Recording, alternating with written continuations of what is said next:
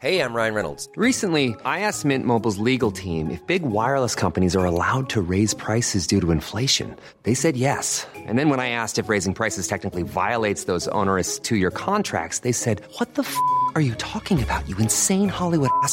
So to recap, we're cutting the price of Mint Unlimited from $30 a month to just $15 a month. Give it a try at mintmobile.com slash switch. $45 up front for three months plus taxes and fees. Promo rate for new customers for limited time. Unlimited more than 40 gigabytes per month. Slows. Full terms at mintmobile.com.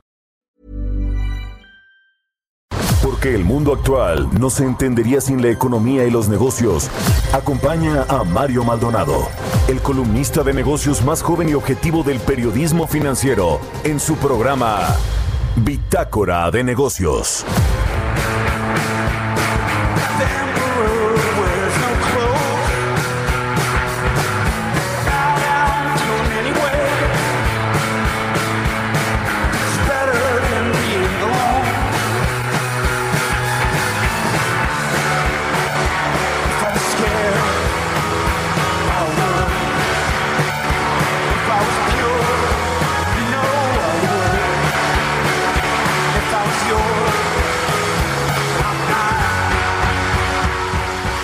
¿Qué tal? ¿Cómo están? Muy buenos días. Bienvenidos a Bitácora de Negocios. Yo soy Mario Maldonado y me da muchísimo gusto saludarlos en este lunes 30 de noviembre del 2020, lunes inicio de semana y 30 de noviembre.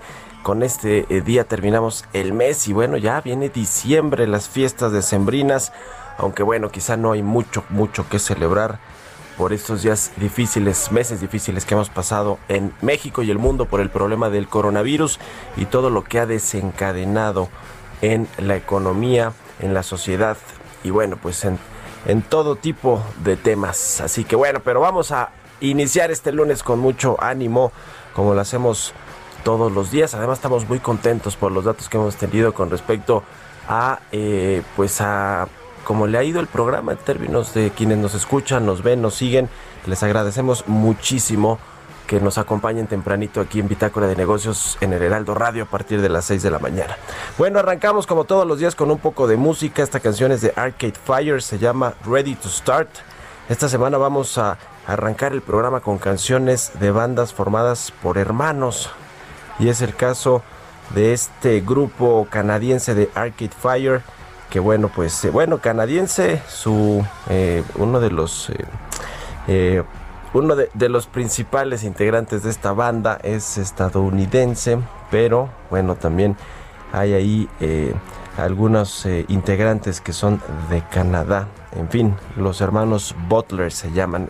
Vamos a entrar a la información, ahora sí vamos a hablar con Roberto Aguilar como todos los días sobre los temas financieros más relevantes, la economía e industria china a punto de regresar a los niveles previos a la pandemia. Gran Bretaña probaría esta semana la vacuna de Pfizer y el peso que sigue fortachón acumula cuatro semanas con ganancias.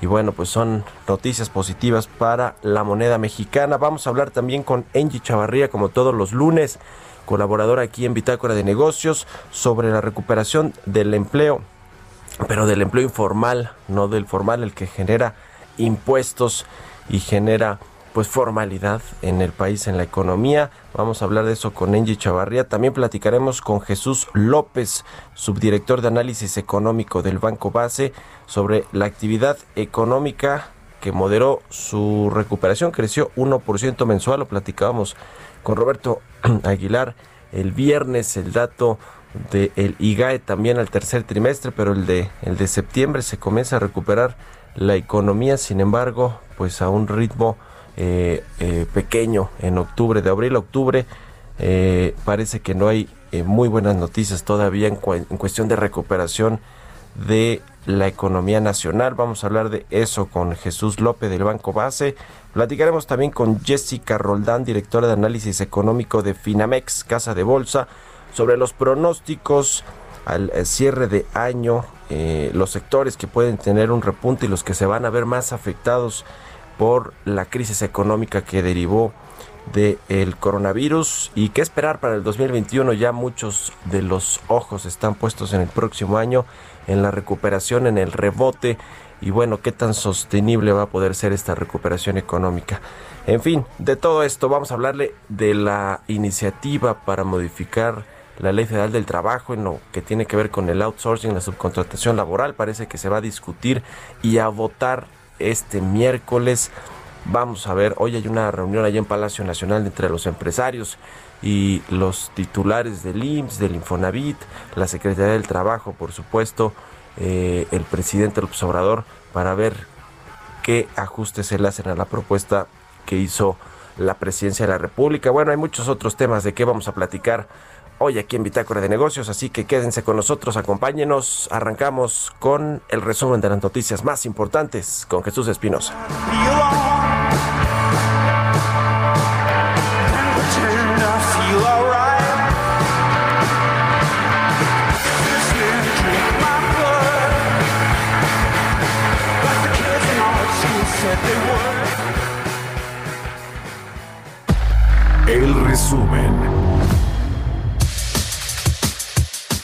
Domingo el presidente Andrés Manuel López Obrador prometió que México será de los primeros países en obtener la vacuna para el coronavirus que será universal y gratuita para la población.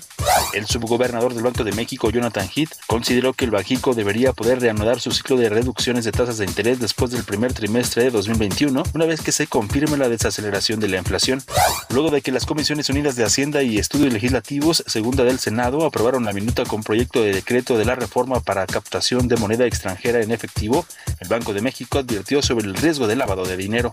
La Organización para la Cooperación y el Desarrollo Económicos destacó que México tiene problemas de conectividad, de acceso a banda ancha de fibra óptica y de uso de Internet, sobre todo en la población adulta, lo que pone en riesgo a empresas, trabajadores y a la población, ya que están en desventaja frente a otros países.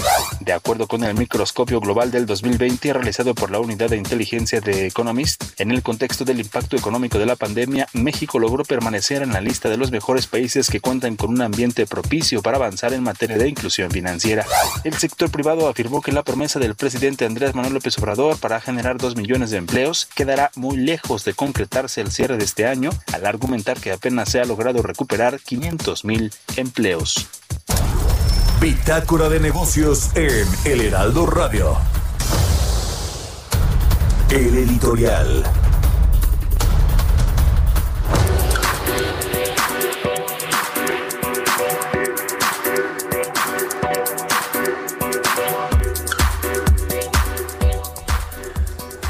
Bueno, pues le decía que hoy se reunirán en Palacio Nacional los empresarios, los representantes de las cúpulas empresariales con el presidente López Obrador, el titular del IMSS, el del ISTE, el del Infonavit, la secretaria del Trabajo, Luisa María Alcalde, y bueno, todos los que están ahí arrastrando el lápiz para eh, sacar esta iniciativa de reforma o esta reforma a la Ley Federal del Trabajo, en lo particular con respecto al outsourcing, la subcontratación laboral. Se quieren hacer varios ajustes ahí eh, al tema. Hay muchas resistencias de los empresarios, eh, hay presión por parte de cúpulas empresariales extranjeras que tienen que ver con los acuerdos comerciales firmados entre México y la Unión Europea, entre México y Estados Unidos y Canadá. Hay presión también por los trabajadores que eh, laboran en el gobierno federal, en la administración pública, a través de esquemas como el outsourcing. Y bueno, pues por supuesto que de los sindicatos, pero para quedarse más bien ese negocio, los sindicatos que han sido históricamente, tradicionalmente opacos, en, su rendición de cuentas a los trabajadores y en la protección que tienen realmente hacia los trabajadores frente a sus patrones. Bueno, pues todo esto se va a discutir y parece ser que va a quedar esta semana este asunto del outsourcing. Vamos a ver finalmente cómo, quema, cómo queda. Puede ser este, eh, yo veo dos, dos vías, dos salidas a cómo finalmente se mande la iniciativa eh, de la Cámara de Diputados y que vaya a la de senadores y, se, y se apruebe finalmente antes de que termine este periodo legislativo y que comience a funcionar el próximo año. Eso es lo que ha pedido el presidente. Los empresarios le han solicitado un año de prórroga por lo menos para adecuarse a las modificaciones que queden plasmadas en la reforma a la ley pero eh, hay dos vías, le decía yo creo que una, si sale más o menos bien la negociación y ganan los trabajadores, por supuesto que el gobierno va a obtener mucha ventaja en regular el outsourcing y hay un buen acuerdo con los empresarios, puede ser otra vez una, un puente entre la iniciativa privada privada y el gobierno federal y el presidente López Obrador. Pero si no es así, puede ser otra vez que estemos frente a una ruptura quizá ahora más fuerte entre los empresarios y el gobierno. Y los empresarios me refiero no solo a los nacionales, sino a los empresarios extranjeros que en México funcionan y operan desde hace mucho tiempo y que no están de acuerdo con muchas de las políticas de este gobierno, las políticas públicas. Así que vamos a ver qué sucede.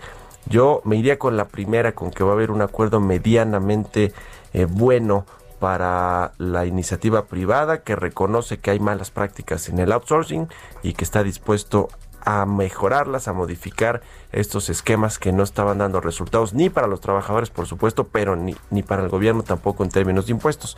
Pero si no, se puede desatar de nueva cuenta la guerra entre los empresarios y el presidente, lo cual sería pues desastroso para México que ya de por sí vive una crisis terrible en términos económicos. ¿Usted qué opina? Escríbeme a mi cuenta de Twitter, arroba Mario Mal y a la cuenta arroba Heraldo de México, 6 con 12. Economía y mercados.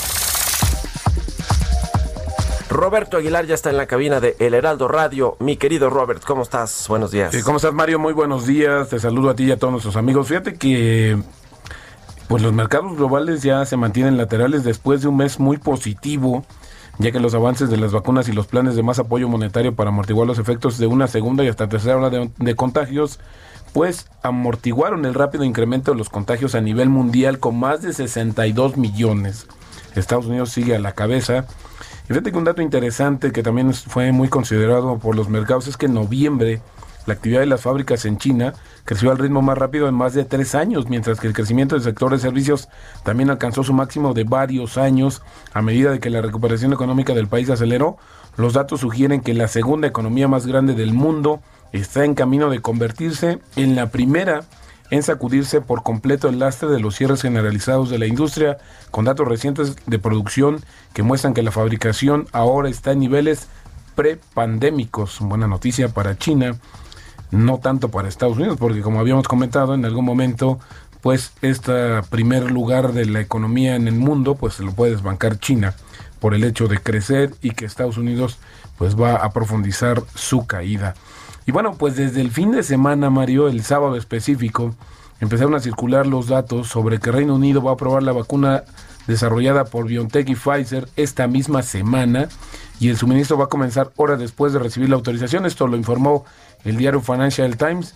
Por otra parte, eh, al producir 50 millones de dosis de su vacuna antes de concluir 2020 y hasta 1.300 millones de dosis para finales de 2021, Pfizer va a fortalecer su capacidad conjunta de fabricación, aprovechando las cuatro instalaciones que forman parte de su cadena de producción. Se trata de fábricas en San Luis, Missouri, en Massachusetts, en Michigan y también en Bélgica. Y bueno, pues otra noticia que también alimentó este tema es que el viernes United Airlines comenzó a operar vuelos charter con vacunas de Pfizer. Esto con el fin de acelerar su distribución si el producto recibe la aprobación. Según el diario The Wall Street Journal, el periódico que cita fuentes anónimas conocedoras del programa señala que la línea aérea ha obtenido el visto bueno de los reguladores aéreos para transportar a bordo de sus aviones más hielo seco del permitido un producto que se utiliza justamente para mantener las vacunas a las bajas temperaturas que requieren, que como sabes en este caso es de menos 70 grados centígrados. Y por otra parte, fíjate que hay una empresa, eh, Serum Institute de la India, el mayor fabricante de vacunas en el mundo, están negociando justamente con el gobierno de aquel país sobre el precio y la distribución de las potenciales vacunas. Esto lo dijo el sábado su consejero delegado. Y bueno, pues este instituto se ha asociado con firmas globales como AstraZeneca y Novavax para llevar a cabo ensayos nacionales de sus potenciales vacunas y para producirlas en caso de que se obtengan las aprobaciones de los reguladores. La Unión Europea está buscando forjar una nueva alianza con Estados Unidos para enterrar las tensiones de la era Trump y enfrentar los desafíos planteados por China. Hay una iniciativa que propone reconstruir los lazos en frentes comunes que van desde la regulación digital hasta el abordaje de la pandemia del COVID-19. Las relaciones entre Estados Unidos y Europa se han tensado en el, justamente en el mandato del presidente Donald Trump y la Unión Europea y la mayoría de los estados del bloque ya felicitaron al presidente electo Joe Biden. Y una nota también interesante es que justamente el presidente electo Joe Biden nombre a quien fuera asesora del expresidente Barack Obama como directora de la Oficina de Presupuesto de la Casa Blanca y una serie de nombramientos, Mario, para fortalecer sus cuadros económicos y de asesores. Es muy importante lo que está sucediendo y una nota también importante que tiene que ver con lo que podría ser una de las fusiones más grandes de este año, Mario, es que Standard Poor's Global está en conversaciones avanzadas para comprar IHSC Market con sede en Londres por unos 44 mil millones de dólares. De acuerdo, un acuerdo combinaría dos importantes proveedores de datos. Esto también lo informa el, diario Wall Street Journal. Standard Poor's proporciona calificaciones de deuda de empresas eh, y de países, así como datos de los mercados de capital y materias primas en todo el mundo. Fíjate que esta empresa IEHS abarca desde datos de la industria automotriz, tecnología, bueno, incluso hasta la parte bélica, un proveedor muy grande y muy importante de, de información en el mundo que pues estaría ya en conversaciones para fusionarse con Standard Poor's 44 mil millones de dólares. Y fíjate que la cifra, la, la, perdón, la frase del día de hoy es que la gente subestima la importancia de unas pocas ideas simples. Las ideas simples realmente funcionan. Esto lo dijo Charlie Munger, que fue, pues, es discípulo de Warren Buffett y que ha tomado una parte mucho más eh, práctica para el tema de las inversiones. Critica mucho a los que estudian en universidades para tomar decisiones de compra y venta de acciones y él dice, bueno, pues que el sentido común es muy eh, eh, efectivo en estas situaciones. Y el tipo de cambio, Mario, cotizando en estos momentos en 2007 y como decíamos y como comentabas en la mañana más temprano, se acerca justamente cuatro semanas consecutivas de ganancia. Fíjate que solo en seis meses, Mario, hay cerca de 10% de recuperación del peso fortachón, que como hemos dicho, pues también tiene que ver con el tema de la debilidad del, del dólar, que por cierto el viernes marcó su nivel más bajo en los últimos tres meses, Mario. Y se va a seguir depreciando el dólar, ¿no, Robert? Frente bueno, a hay, las otras monedas, exactamente. según las estimaciones que nos decías de Reuters, ¿no? Eh, de, bueno, hay unas estimaciones que hizo Citi, Citi y que okay. dice que va a caer 20% el dólar el próximo año. Y esto conforme vayan avanzando también el tema de las vacunas, la fabricación, distribución y aplicación. Así es que pues tendremos que ver que realmente esto va a fortalecer, bueno, a favorecer más bien a las monedas emergentes encabezadas justamente por el peso mexicano. Bueno, pues ahí está, nos conviene un peso fuerte, Roberto, no tanto. Nos conviene modere. un peso, un peso, perdóname, que no, que pueda dar competitividad justamente al tema de las eh, exportaciones. Pero sin embargo también hay que ver que el tema, por ejemplo, de que hemos seguido de cerca, Mario, es el de los remanentes, ¿no? Si hay una mayor eh, apreciación o recuperación del tipo de cambio, pues esto va a disminuir justamente las ganancias cambiarias, por así decirlo, o denominarlas así, que genera el Banco de México, que en abril del próximo año, pues vamos a saber con exactitud cuánto es. Y esto, pues el gobierno, ya sabes, está este pues sobando las manos, ¿no? Frotando las manos. Para pagar deuda, ¿no? Para tener ese dinero. Ya veremos a ver qué pasa con esta información, Mario. Gracias, Robert. A contrario, muy buenos días. Roberto Aguilar, síganlo en Twitter, Roberto AH, son las 6 con 19 minutos. Vamos con Angie Chavarría. Expreso Financiero.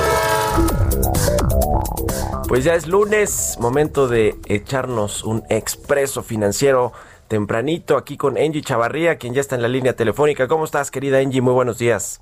Hola, ¿qué tal Mario? ¿Cómo están? Muy buenos días, muy buenos días a todos. Pues hoy vamos a platicar qué tanto se han recuperado los empleos en el país a raíz de la pandemia.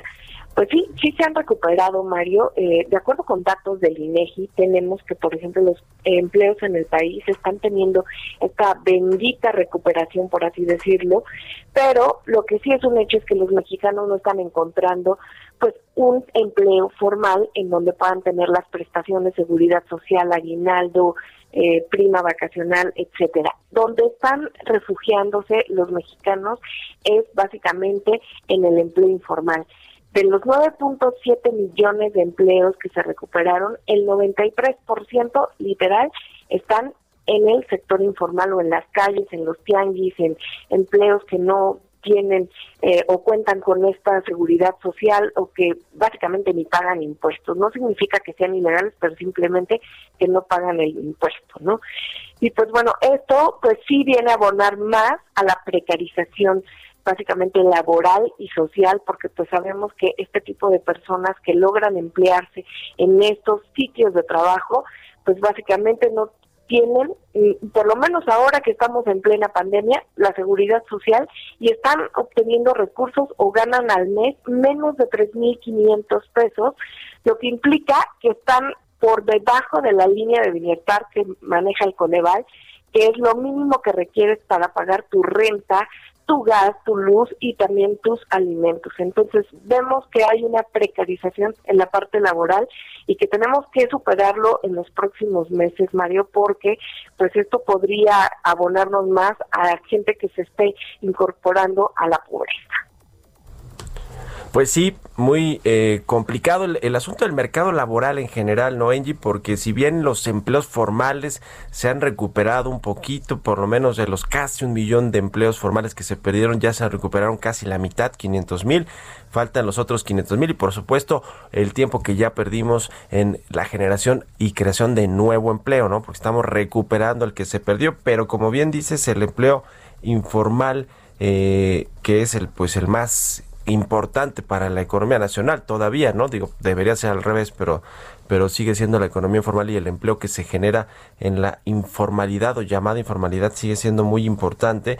Eh, el, el, tema que aquí, además de todo, es más difícil medirlo, ¿no? Digo, el, el INEGI hace estas encuestas de ocupación y empleo y ahí abarca todo todos los trabajadores de la formalidad o informalidad, pero eh, los datos eh, finalmente también son eh, eh, pues no, no, no sé si sean de lo más preciso, ¿no? Porque en el IMSS al, final de cuentas pues tienes el registro de los patrones de sus empleados y ahí si no hay pierde, ¿no? Pero la encuesta que hace el INEGI pues puede eh, ser que los datos sean distintos, ¿no?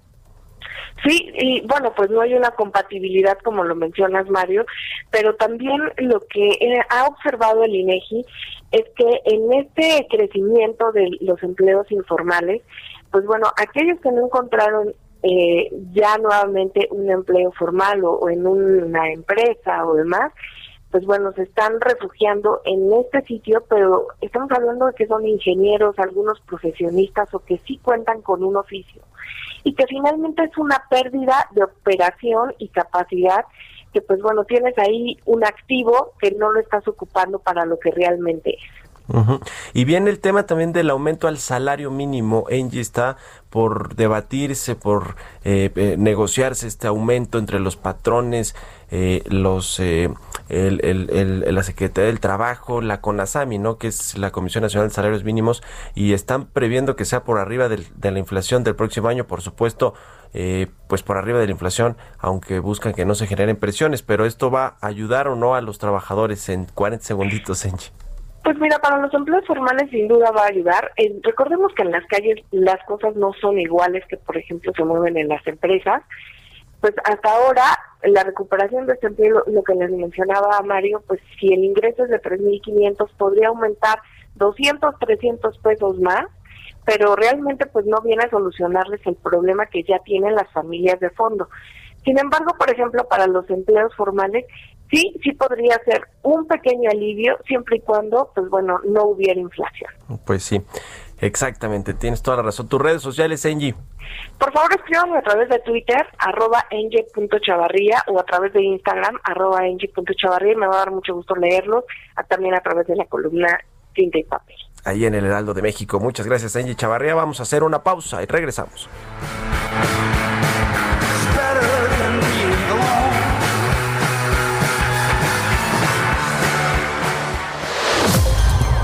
Continuamos en un momento con la información más relevante del mundo financiero en Bitácora de Negocios con Mario Maldonado. Regresamos. Estamos de vuelta en Bitácora de Negocios con Mario Maldonado.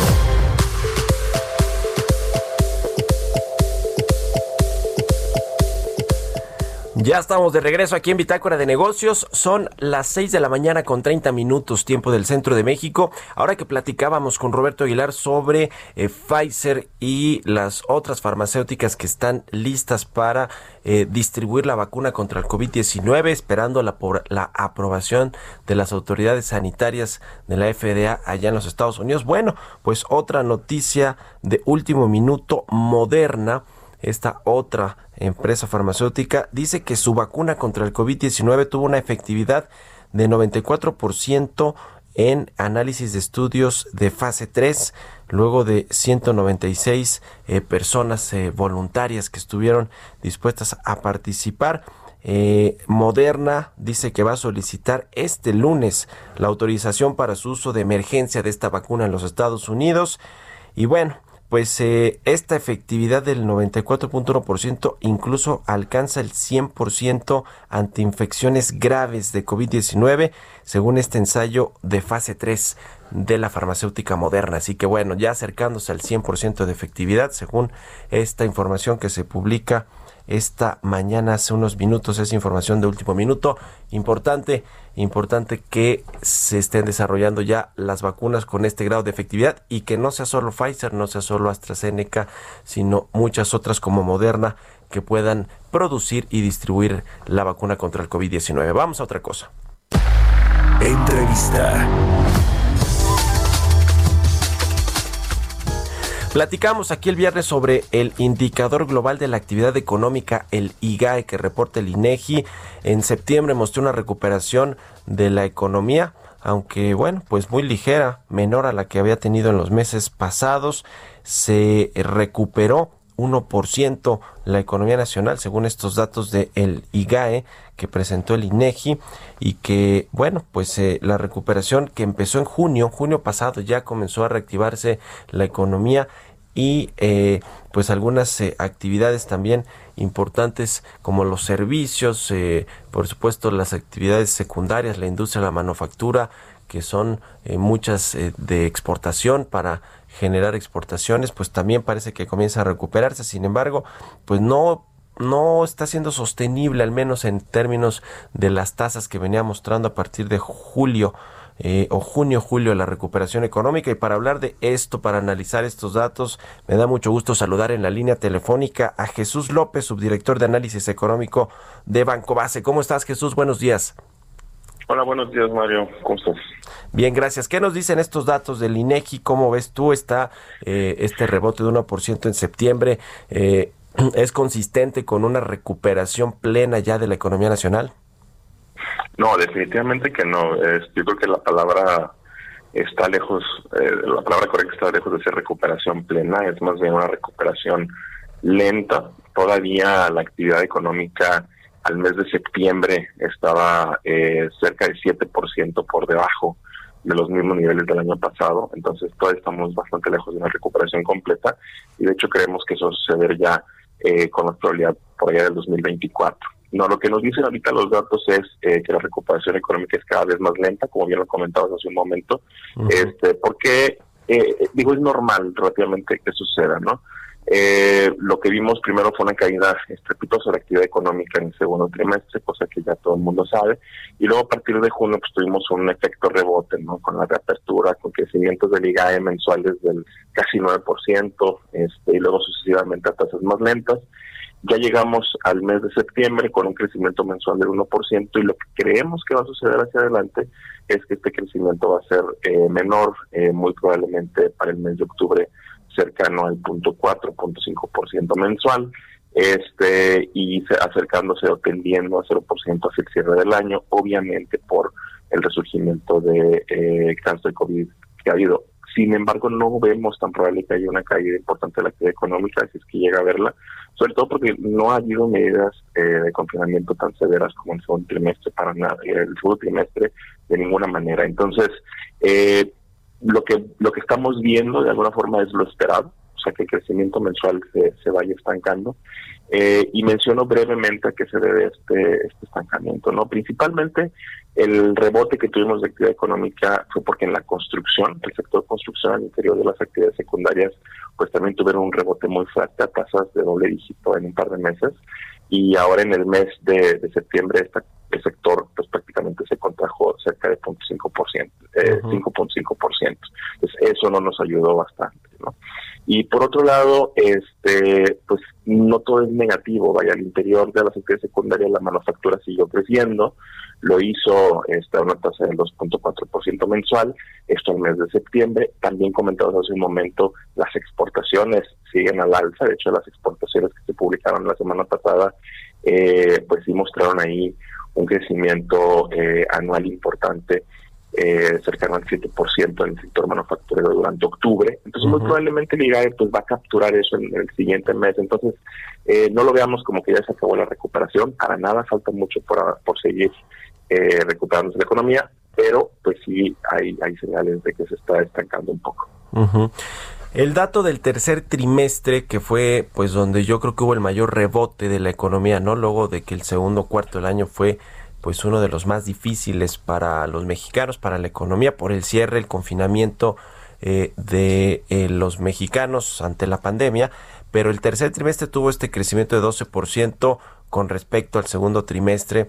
Eh, lo cual, bueno, el segundo trimestre creo que cayó, si no me equivoco, más de 16% la economía, frente al tercer trimestre del 2019 traíamos todavía un una caída importante de más de 8%. Eh, ¿Cómo se ve este dato del 12.1% del tercer trimestre, Jesús? Porque, bueno, pues habrá quien diga que un crecimiento de 12% es algo que no habíamos visto en años anteriores, pero en realidad pues venimos de esta caída tan importante del segundo trimestre y en comparación con el 2019 también traemos una caída de más de 8%. Por supuesto, pues es el famoso efecto rebote. Este, de hoy ha sido eh, comentado muchas veces que no porque crezcamos 12% después de caer este cerca del 7%, ya estamos en recuperación completa, pero un ejemplo a lo mejor muy básico es, pues imagínate que tienes tus 100 pesos en tu bolsillo el día de mañana tienes un peso, pues una caída casi del 100%, ¿no? Y si al tercer día de repente tú tienes ya ahí dos, eh, dos pesos, pues es un crecimiento del 100%. Oye, es que crecí 100%, pues sí, pues tú vas a hacer comparaciones muy bajas, ¿no? Muy exagerado el ejemplo, pero a lo que voy es, eso es lo que estamos viendo, ¿no? Que, que, realmente la caída fue muy severa. Y obviamente al crecer 12% no quiere decir para nada que estemos eh, cerca de la recuperación completa, lo que te comentaba hace un momento. Ahora, eh, los datos más recientes del, del los datos más recientes eh, de coyuntura ya para los meses de octubre, eh, próximamente ya esta semana se publica también datos de coyuntura para el mes de noviembre, nos siguen indicando que la actividad económica hacia el cierre del año pues va a tener un crecimiento trimestral más de para el cuarto trimestre esperamos que sea un crecimiento cercano al 3% trimestral, que bueno, si lo comparamos con años anteriores también suena muy bien, pero pues nos va a dejar el PIB este promedio anual cerca del 9% de, de contracción. Entonces, eh, los pronósticos eh, de, de contracción anual no, no han cambiado. De hecho, nosotros tenemos desde hace un par de meses eh, una expectativa en un rango entre menos 9.3 y menos, menos 8.7%, que de hecho coincide con lo que acaba de sacar Banxico en su último informe trimestral. Entonces, eh, realmente ya los datos pues ya se van acotando no a lo que probablemente va a ser ya el resto del año. Este, ya falta muy, muy poco para que termine. Pero pues la historia es esa. La caída fue severa la recuperación va a ser lenta y la recuperación completa va a tardar hasta el siguiente hasta 2024 muy probablemente. Eh, Jesús para ponerlo en términos ahora que nos explicas por ejemplo este ejemplo eh, de, si tienes 100 pesos y pierdes al otro día un peso y luego te lo recuperas, eh, pierdes el 100% y luego recuperas casi los 100 pesos, vuelves a crecer 100%, que son ejemplos ahí que quizá nos, nos pueden dibujar más claramente cómo nos está afectando esta crisis económica. ¿Qué, dirías tú, ah, digamos que para la, la gente que dice, bueno, si caemos 8 o 9% en el Producto Interno Bruto en el 2020, eh, ¿qué significa esto para la economía real, para los, los empleados, los trabajadores, para la sociedad en general? ¿Cómo se eh, disminuyen sus capacidades de ingresos y sus oportunidades también, ¿no? En los mercados laborales y en otros tantos. ¿Cómo explicarías tú lo que significa para las personas una caída de 9% en la economía este 2020? Bueno, pues básicamente eh, yo, lo vería a lo mejor ya no tan simplificado. Yo creo que es muy importante ver eh, riesgos de mediano y largo plazo. ¿Sí? Eh, y quisiera aquí resaltar dos cosas. no Digo, por un lado, lo que acabamos de comentar del IGAE, los datos del PIB, los datos de comercio exterior, pues nos hablan un poco de la evolución de la economía, ¿no? Cómo, cómo va a tiempo real. y eso es muy importante porque nos, nos da un diagnóstico de, cómo va a ser el futuro inmediato. Sin embargo, ya hay varias cosas eh, que, se han estado marcando durante varios meses consecutivos, y no me refiero solamente a este año, que nos van a hablar un poco más de cómo va a estar la situación económica en el mediano y largo plazo, ¿no? Y obviamente el efecto que esto puede tener pues sobre el empleo y sobre las condiciones eh, de vida de la, de la población en general, ¿no? Y creo que son tres puntos muy importantes. Número uno, eh, tomar en cuenta que la pandemia no ha terminado y no hay certidumbre todavía sobre la disponibilidad de la vacuna para todo el mundo. Digo, antes de la entrevista escuché que comentabas el tema de, Moderna, ¿no? que ya hay más noticias de que esto se va a autorizar y demás. Pero de ahí a que hay autorización, a que hay disponibilidad para todo el mundo en todo el país de México, es otra cosa. Entonces pueden pasar todavía, eh, en el mejor de los casos, un par de meses y bueno, esto va a tener un efecto obviamente sobre eh, el ritmo de recuperación. Eh, eso es en el mejor de los casos. Eh, pues no hay que perder de, vista eso. ¿no? Número dos, eh, no tenemos muchas fuentes de crecimiento económico. desde el enfoque, le decimos, de demanda agregada, donde el PIB está compuesto por consumo, inversión, gasto público y las exportaciones netas. pues básicamente nuestra única fuente de crecimiento ahorita son las exportaciones. Sí. que si bien tenemos un superávit bastante importante, pues este superávit se deja que han caído mucho las importaciones, que nos habla de una debilidad muy fuerte de eh, la demanda interna, eh, sobre todo de bienes eh, de capital y de bienes de consumo. Y los que pues han mantenido ahí las importaciones son los bienes para remanufactura y exportación de nuevo, ¿no? Entonces, pues es una señal buena porque nos evita que la economía siga cayendo, pero por otro lado pues nos habla de que las cosas no van tan bien adentro. Entonces hay que tener cuidado con eso. La única fuente de crecimiento son las exportaciones y si el sector externo le va mal, obviamente eso nos va a pegar.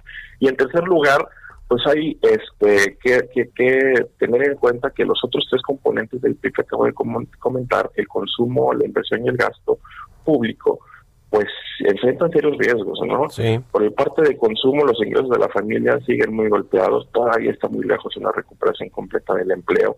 Este, pues van a terminar siendo este año entre 700 mil y un millón de empleos perdidos, al menos en el registro del IMSS, más si consideramos empleo informal y subempleo, pues las condiciones han empeorado bastante. Por la parte del gasto público, 2021 va a ser un año muy retador, probablemente pues eh, los ingresos proyecta, eh, los ingresos reales del gobierno van a estar por debajo de lo proyectado y pues obviamente con guardaditos gastados, que también es una complicación adicional, sigue el riesgo de Pemex y obviamente las calificadoras pues tienen los ojos bien puestos por encima de la calificación de la deuda de México y de Pemex. Entonces, eh, es otro riesgo importante. Eh, y por último, pues la inversión completa, completamente deprimida, ¿no? Este, este año la inversión va a terminar 20% por debajo y que esta inversión que recupere, pues depende principalmente de confianza, ¿no? Y es lo que es más escaso el día de hoy, ¿no? Tanto por factores globales como por factores internos. Entonces yo creo que el panorama hacia adelante es bastante claro, este, para evitar ser excesivamente optimistas, pero pues también ser realistas con respecto a lo que eh, pues va a ser una recuperación, pero al final una recuperación dentro. ¿Será un sexenio perdido este del presidente López Obrador en términos de crecimiento económico, Jesús? Eh, pues sin hablar de sexenios, sí, mm, mm, eh, en pocas palabras, si la recuperación completa o la producción del país está a niveles del 2018 hasta el 2024, pues de alguna manera, este, pues sí, no crecimos prácticamente. No vamos a estar creciendo.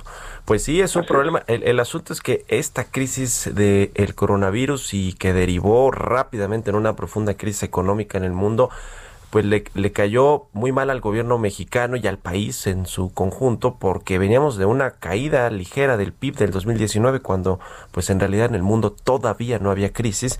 Y bueno pues esto eh, hizo que lo que se lograra lo que no lograron los neoliberales que fuera que dos años consecutivos la economía nacional cayera.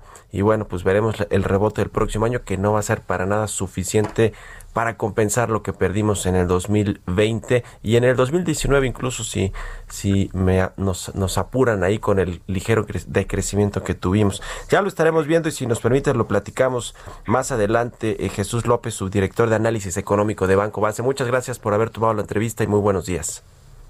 Muchas gracias, Mario. Buenos días. Que estés muy bien. Hasta luego. 6 con 45. Vamos a otra cosa. Historias empresariales. En la carrera por construir, diseñar y poner en el mercado autos eléctricos, pues hay cada vez más marcas que lo están haciendo. Sabemos ahí una punta de lanza es Tesla de Elon Musk, pero hay muchas otras marcas de las automotrices que conocemos desde hace mucho tiempo que también tienen sus autos eléctricos. Y fíjese que una noticia interesante es que Volkswagen planea producir un auto eléctrico para el mercado masivo en México, ni más ni menos. Nos cuenta de todo esto Giovanna Torres. Volkswagen está adelantando el desarrollo de un pequeño automóvil eléctrico para el mercado masivo. Con esto estaría en competencia con marcas como Tesla por llevar a las masas un vehículo de este tipo que pretende ser más accesible. Ingenieros de la automotriz están desarrollando un auto impulsado solo con batería del tamaño de un modelo Polo, que estará disponible por entre 24 mil y 30 mil dólares. Esto lo haría más barato que el automóvil eléctrico ID3 de Volkswagen que salió a la venta en septiembre. El fabricante de automóviles alemán actúa en previsiones de regulaciones climáticas más estrictas, ya que la Unión Europea les obligará a aumentar la proporción de vehículos híbridos y eléctricos en sus ventas en Europa al 60% para 2030 frente al objetivo anterior del 40%. Actualmente Volkswagen planea fabricar 1.5 millones de coches eléctricos para 2025, aunque no se proporcionó detalles sobre la apariencia del vehículo, cuándo podría lanzarse o dónde podría armarse. Para Bitácora de Negocios, Giovanna Torres.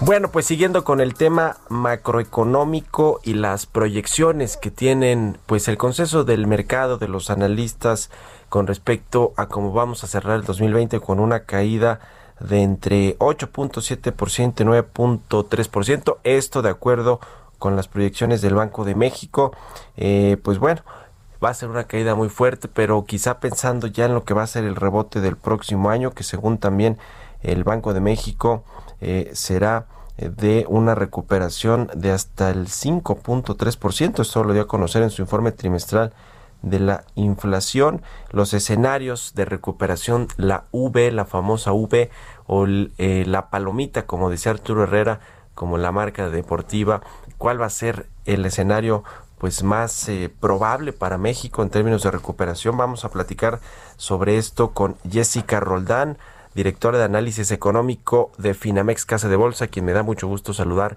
en la línea telefónica. Jessica, ¿cómo estás? Muy buenos días.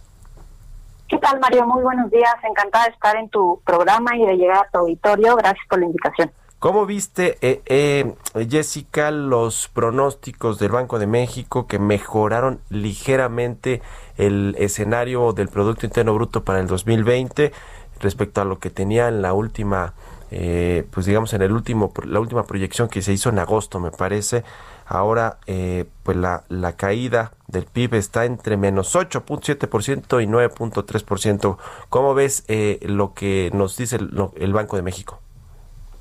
Bueno, como tú bien dices, para este año hubo una mejora de hecho, yo diría importante porque recuerda que había tres escenarios que estaba manejando Banco de México y la mediana, de el promedio de esos tres escenarios estaba en una contracción de casi este 10%.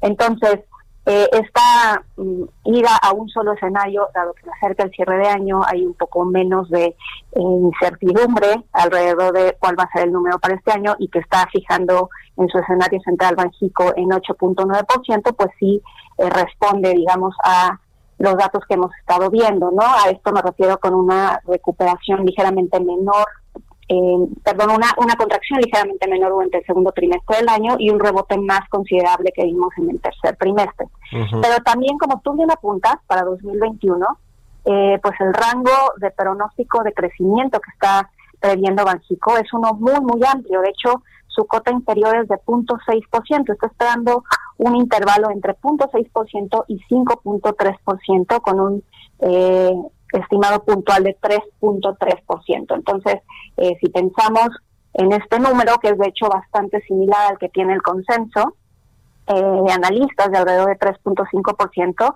eh, y nuestro propio estimado dentro de Finamex, eso es lo que estaríamos esperando para el, para el año que entra. El rebote, ¿cómo viene exactamente? Porque eso es, lo, importante. ¿En forma de V, como ha dicho el presidente López Obrador, o de forma de palomita, como dice el secretario de Hacienda Arturo Herrera, o de plano vamos a ver una W eh, o alguna otra letra que, que no nos favorezca en la recuperación, Jessica? Pues mira, eh, creemos que el escenario más probable va a ser el de eh, palomita, como dice el secretario de Hacienda, y que eh, luego del rebote importante ¿no? que vimos durante el tercer trimestre, lo que vamos a estar viendo durante el cuarto trimestre y lo que resta eh, pues de la recuperación va a ser un, eh, una recuperación bastante lenta, heterogénea, en donde, como ya hemos estado viendo en los datos, toda la parte de actividades industriales, sobre todo la manufacturera, va a estar creciendo de manera relativamente eh, mejor que la parte de servicios.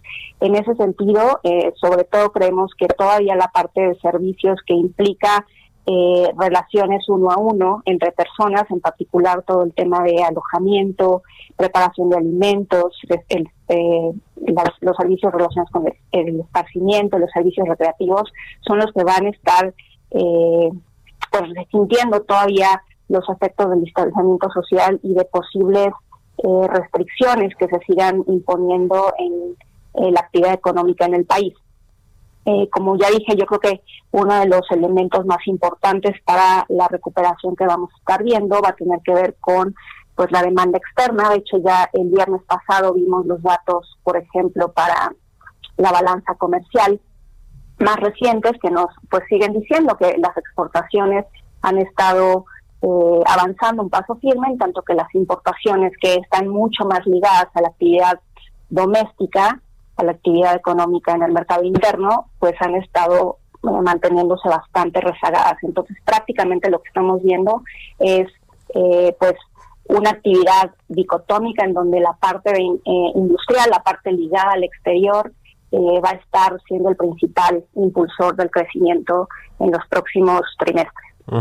Jessica, si la recuperación del próximo año no es tan sólida y sostenida como se pretende, como se prevé este, este cierre de año 2020, ¿qué va a suceder con el presupuesto, con los estimados de eh, recaudación eh, de impuestos que tiene el gobierno, incluso con el marco macroeconómico y los estimados de, eh, de venta de petróleo al exterior o de ingresos por concepto de venta de petróleo, etcétera? ¿Qué, qué, qué tendrá que cambiar? ¿Tú ves inexorable que se modifiquen todos estos criterios económicos? Yo creo que es altamente probable que se modifiquen. Ya desde que se habían anunciado se antojaban bastante optimistas, sobre todo eh, el escenario de crecimiento, que si bien se encuentra como está, es alrededor del 4.6% para el año que entra el, pronóstico de crecimiento que trae Hacienda, que si bien em, pues está dentro del rango en que, en el que Banjico también está viendo el crecimiento, pues se, se antoja bastante optimista. Entonces, eh, desde mi punto de vista, yo creo que sobre todo ya cuando se empiecen a, ver las cifras para el primer trimestre del año, es que Hacienda tendrá probablemente que hacer modificaciones, sobre todo cuando hace la entrega del precriterios eh, alrededor de principios de abril.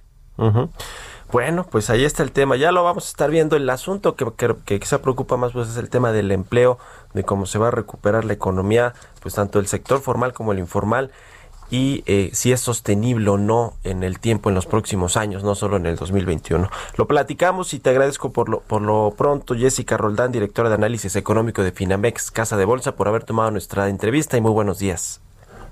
Muy buenos días, Mario. Muchas gracias a ti y encantada de saludar a todo Que estés muy bien, hasta luego. Y muchas gracias a todos ustedes por habernos acompañado en este lunes, inicio de semana. Quédense con Sergio Sarmiento y Lupita Juárez aquí en Heraldo Radio. Nosotros nos escuchamos mañana tempranito a las 6. Buenos días.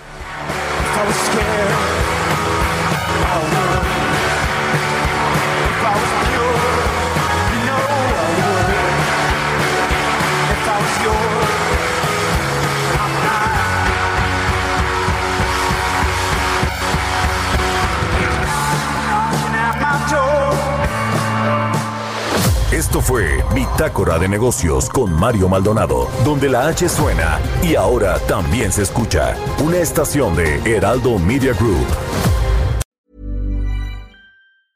Hi, I'm Daniel, founder of Pretty Litter. Did you know cats tend to hide symptoms of sickness and pain? I learned this the hard way after losing my cat, Gingy. So I created Pretty Litter, a health monitoring litter that helps detect early signs of illness by changing colors, saving you money and potentially your cat's life. Pretty Litter is veterinarian developed, and it's the easiest way to keep tabs on your fur baby's health right at home. Go to prettylitter.com and use code ACAST for 20% off your first order and a free cat toy. Terms and conditions apply. See site for details.